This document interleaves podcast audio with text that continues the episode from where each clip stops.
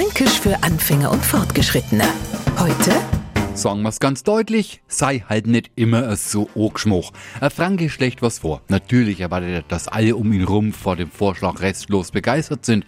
B. Anna sagt, nein, was nicht, ob das jetzt so gute Idee ist, schon gilt er als Ogschmuch. Das gleiche beim Essen. Unser fränkisches Essen schmeckt einfach am jeden.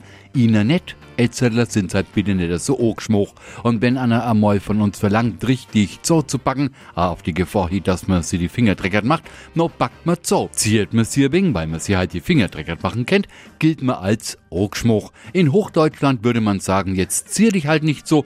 Wer es über uns so umständlich ausdrückt, der ist ein wenig Ogschmuch.